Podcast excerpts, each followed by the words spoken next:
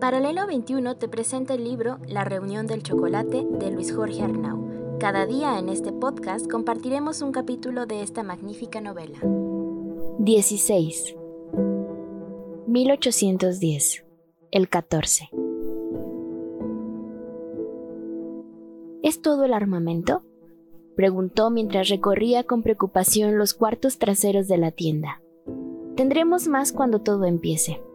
Hidalgo lo miró como un remedo de compasión que, en el fondo, lo acusaba de iluso. Amigo Epigmenio, creo que ya lo había dicho antes. Con esto no llegamos ni a Celaya. Se volvió hacia Allende. Mal augurio, don Ignacio. El dragón de la reina no dijo nada. Era poco afecto a las confrontaciones en público.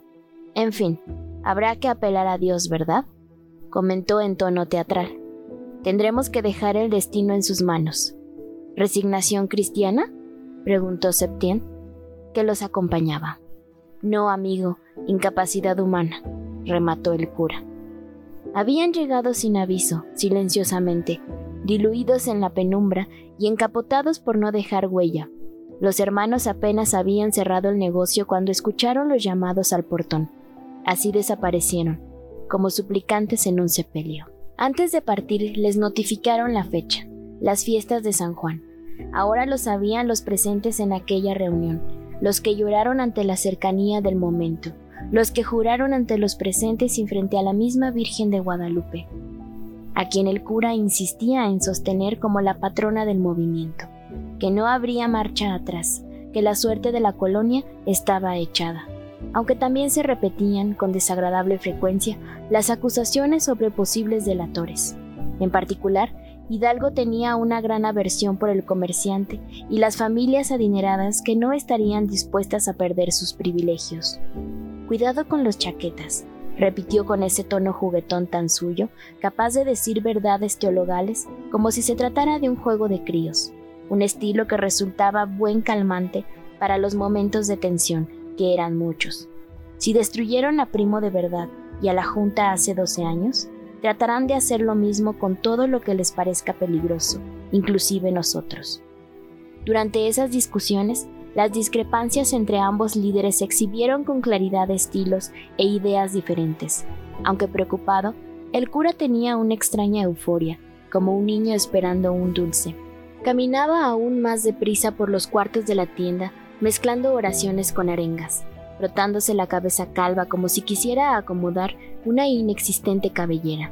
En el otro extremo, Allende sopesaba los movimientos con precisión militar y silencio sepulcral, la temeridad y el análisis caminando de la mano. Es normal, dijo Pérez. Están sentados en pólvora. Sí, dijo González, pero bajo la pólvora estamos nosotros. Subidos en la vorágine de la decisión tomada, los conjurados incrementaron las labores, al grado que se agitaron aún más los chismes entre los vecinos, quienes comentaban aquellas frecuentes visitas vespertinas. ¿Qué tanto hace en su casa Epigmenio? preguntó aquella mujer tan metiche en todo lo que le interesaba y lo que no, porque la gente entra y sale a todas horas, inclusive muy entrada la noche. Nada, doña Brígida, contestó mientras surtía un pedido de maíz en grano son tertulias. Pues deben ser muy apasionadas las tertulias esas, porque la gente se despide a horas no permitidas por Dios. ¿No estará usted atentando contra la Santa Iglesia o contra nuestro Señor? ¿Me cree usted capaz? sonrió Esquivo. Me conoce desde los tiempos de la difunta dueña de la pulpería y sabe que soy un caballero y un seguidor de la fe. Pues sí, eso es cierto, contestó la mujer a regañadientes. Pero debe tener cuidado de la Inquisición, que no lo conoce tanto como yo. Esos nada más necesitan una excusa pequeñita para empezar a rascar en busca de algo y al final siempre encuentran. Entonces no les demos motivos para sospechar, contestó con ligero tono de enfado. Hay que acordarnos que a veces los rumores son más peligrosos que la realidad. Pues no lo dirá por mí, que soy una tumba. Se persignó sobre la boca. Pero insisto que esas reuniones suyas son, por decirlo menos, muy sospechosas. Era difícil ocultar el dinamismo de las últimas semanas en una ciudad como Querétaro, que se retiraba a dormir a las ocho y dejaba las calles para los pecadores, los borrachos y los rateros. Pero el armamento disponible era muy poco y la gente tenía que trabajar hasta la madrugada haciendo municiones. Vamos lento, es poco parque, dijo antes de marcharse, mientras contaba los costales en la habitación donde se acumulaba la producción. ¿Podemos retrasar la fecha? Preguntó asegurándose de no ser escuchado. Era evidente que los rumores sobre la conspiración estaban llegando a niveles inmanejables, pero también era cierto que no se disponía de lo necesario. Ya no hay tiempo. Lo he discutido con el cura y es claro que debemos lanzarnos ahora. Era el momento justo para mostrar sus sinsabores. ¿Y qué sabe el cura de estrategia bélica? Entiendo que a las damas les encante su forma de hablar, pero creo, si me permite decirlo, que con su protagonismo está robando el liderazgo que le corresponde a usted. No se trata de protagonismos, es un poco bribón, pero también un gran integrador de voluntades. Y un poco oportunista, para decir la verdad, interrumpió. Después de tantas reuniones, ahora quiere tener atribuciones que no le corresponden. La idea le pertenece, capitán. El proyecto es suyo, no del cura. Allende detuvo aquella conversación con firmeza. No podemos dudar ahora, ni mostrar diferencias en el movimiento.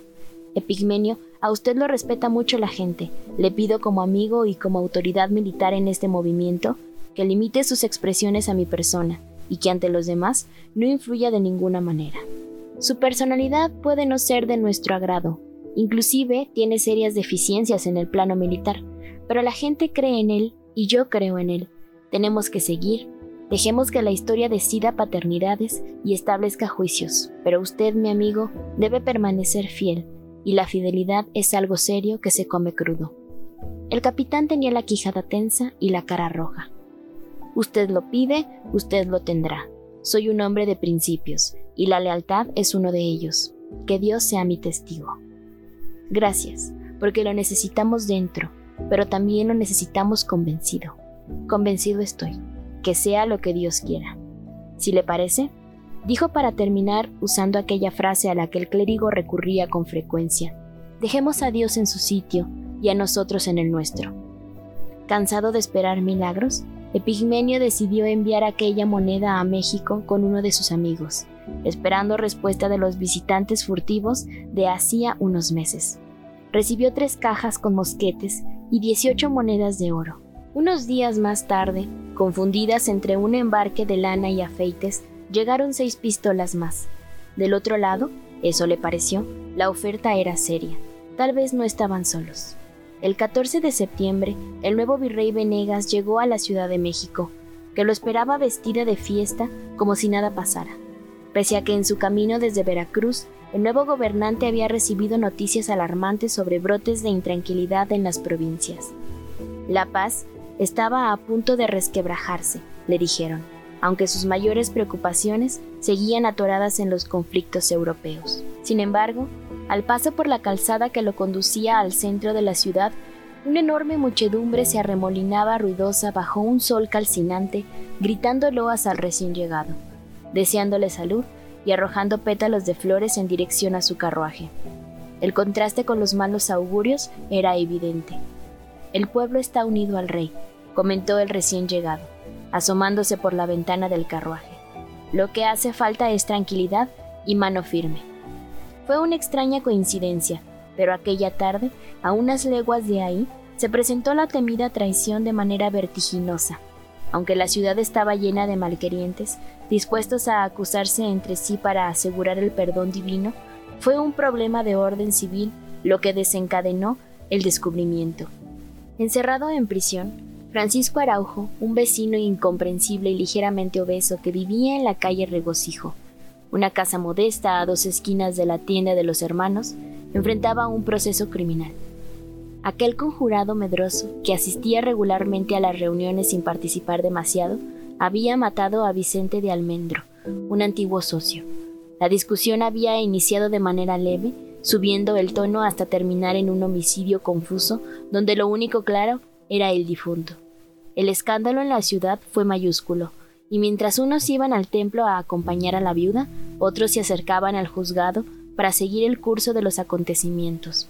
Ante los jueces y con todo en contra, Araujo decidió negociar una condena menor por aquella felonía y empezó a hablar sobre unas tertulias extrañas que habían olvidado la poesía para volverse contestatarias. Antes de la cena, había dicho tanto como le fue posible, y conocía, aunque, tal vez por omisión o miedo, en sus decires no incluyó al corregidor. Sin embargo, Epigmenio no lo supo hasta las diez de la noche, cuando cuatro golpes en la puerta trituraron su sueño, de por sí breve. Mil veces temió ese momento que por fin se presentaba para dar por terminada la conjura. Decidió ignorar las primeras llamadas mientras comprobaba, asomado discretamente por una de las ventanas, que fuera de la casa había varios soldados vigilando cualquier intento de fuga. González se santiguó. La aldaba volvió a sonar, esta vez con más decisión, mostrando inequívocamente que los visitantes no se irían fácilmente. Señor González, escuchó lejano, soy el corregidor Domínguez y me acompaña el comandante de brigada Ignacio García Rebollo. Abra la puerta. Fingiendo un sueño profundo que hacía varias semanas no lograba, tomó el candil y caminó a la entrada para retirar el pasador. Notó que sudaba. Hasta aquí llegamos, María Anastasia, dijo para sí mientras escuchaba el acero arrastrar su camino para liberar la hoja de madera tras la cual lo esperaban Domínguez, un escribano, el comandante y un piquete de soldados. Buenas noches en el Señor. ¿Qué lo trae por acá a estas horas? Le exijo que nos permita el paso. Tenemos una acusación muy seria en su contra, contestó el escribano con celeridad, anteponiéndose al corregidor. Tras la albarrada de una casa vecina, unos perros ladraban nerviosos, inquietos ante aquel desusado movimiento. Los recién llegados traspasaron el umbral. El cajero no se había movido de su mesa de trabajo, ubicada al fondo del corredor donde un quinqué le permitió revisar las cuentas del día. De uno de los cuartos salió Emeterio, aún sin ropa de dormir, lo que era por demás extraño en una ciudad donde la noche se había hecho para retirarse al sueño. Junto con él salieron otros dos muchachos, quienes vivían en la casa y ayudaban con el proceso. Un rumor inquieto se expandió al instante en las calles al descubrir a siete soldados entrar a revisar las habitaciones mientras el resto vigilaba las azoteas vecinas. Habían decidido con anterioridad que, en caso de ser descubiertos, no provocarían un zafarrancho, y así actuaron. Permanecieron mudos, observando la búsqueda que finalmente dio con el objetivo. La falsa pared fue removida y aparecieron las lanzas y el pequeño taller. Tendrán que acompañarnos a la prisión, dijo Domínguez cuando le mostraron los cartuchos. Fingiendo dureza, y disimulando sus propias preocupaciones. Comprenderán que esto es un grave delito. A donde usted diga, contestó Epigmenio.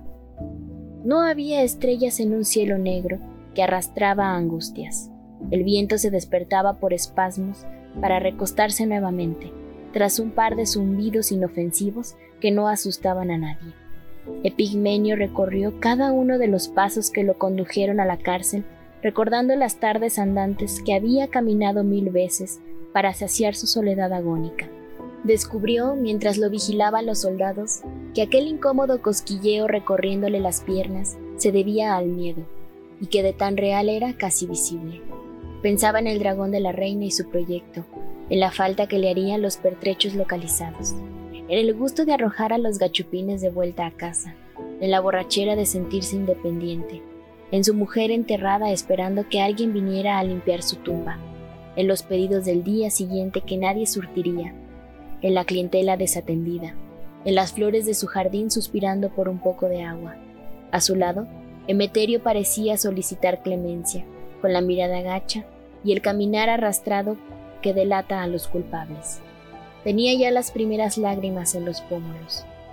Quienes los asistían en el servicio doméstico venían más atrás santiguándose y con cara de que se les había aparecido Lucifer. Tranquilos, todo se va a arreglar, lo escucharon decir. Moriré en la cárcel, lamentó Emeterio de manera apenas audible. Morirás en tu cama llena de nietos, cuando sea el momento, pero no será hoy. Pero el comentario fue inútil. Su hermano menor traía la mirada agritada y cargaba todos los malos presagios del planeta. Moriré en la cárcel. Con ese miedo seguramente morirás en la próxima esquina, con el corazón reventado. Si no te calmas, no sobrevivirás en la noche. Cubiertos con un zarape y escoltados por los guardias, los hermanos caminaron resignados ante aquel instante tan temido, pero a la vez tan esperado. Era una procesión tétrica. Llevaban recorridas apenas dos calles, y ya diversas personas habían salido a verlos pasar, un poco con curiosidad, un poco con pena, un poco con gusto de que por fin alguien hiciera algo para parar a aquel grupo de revoltosos que se preparaban. Era un secreto a voces, para intranquilizar la región.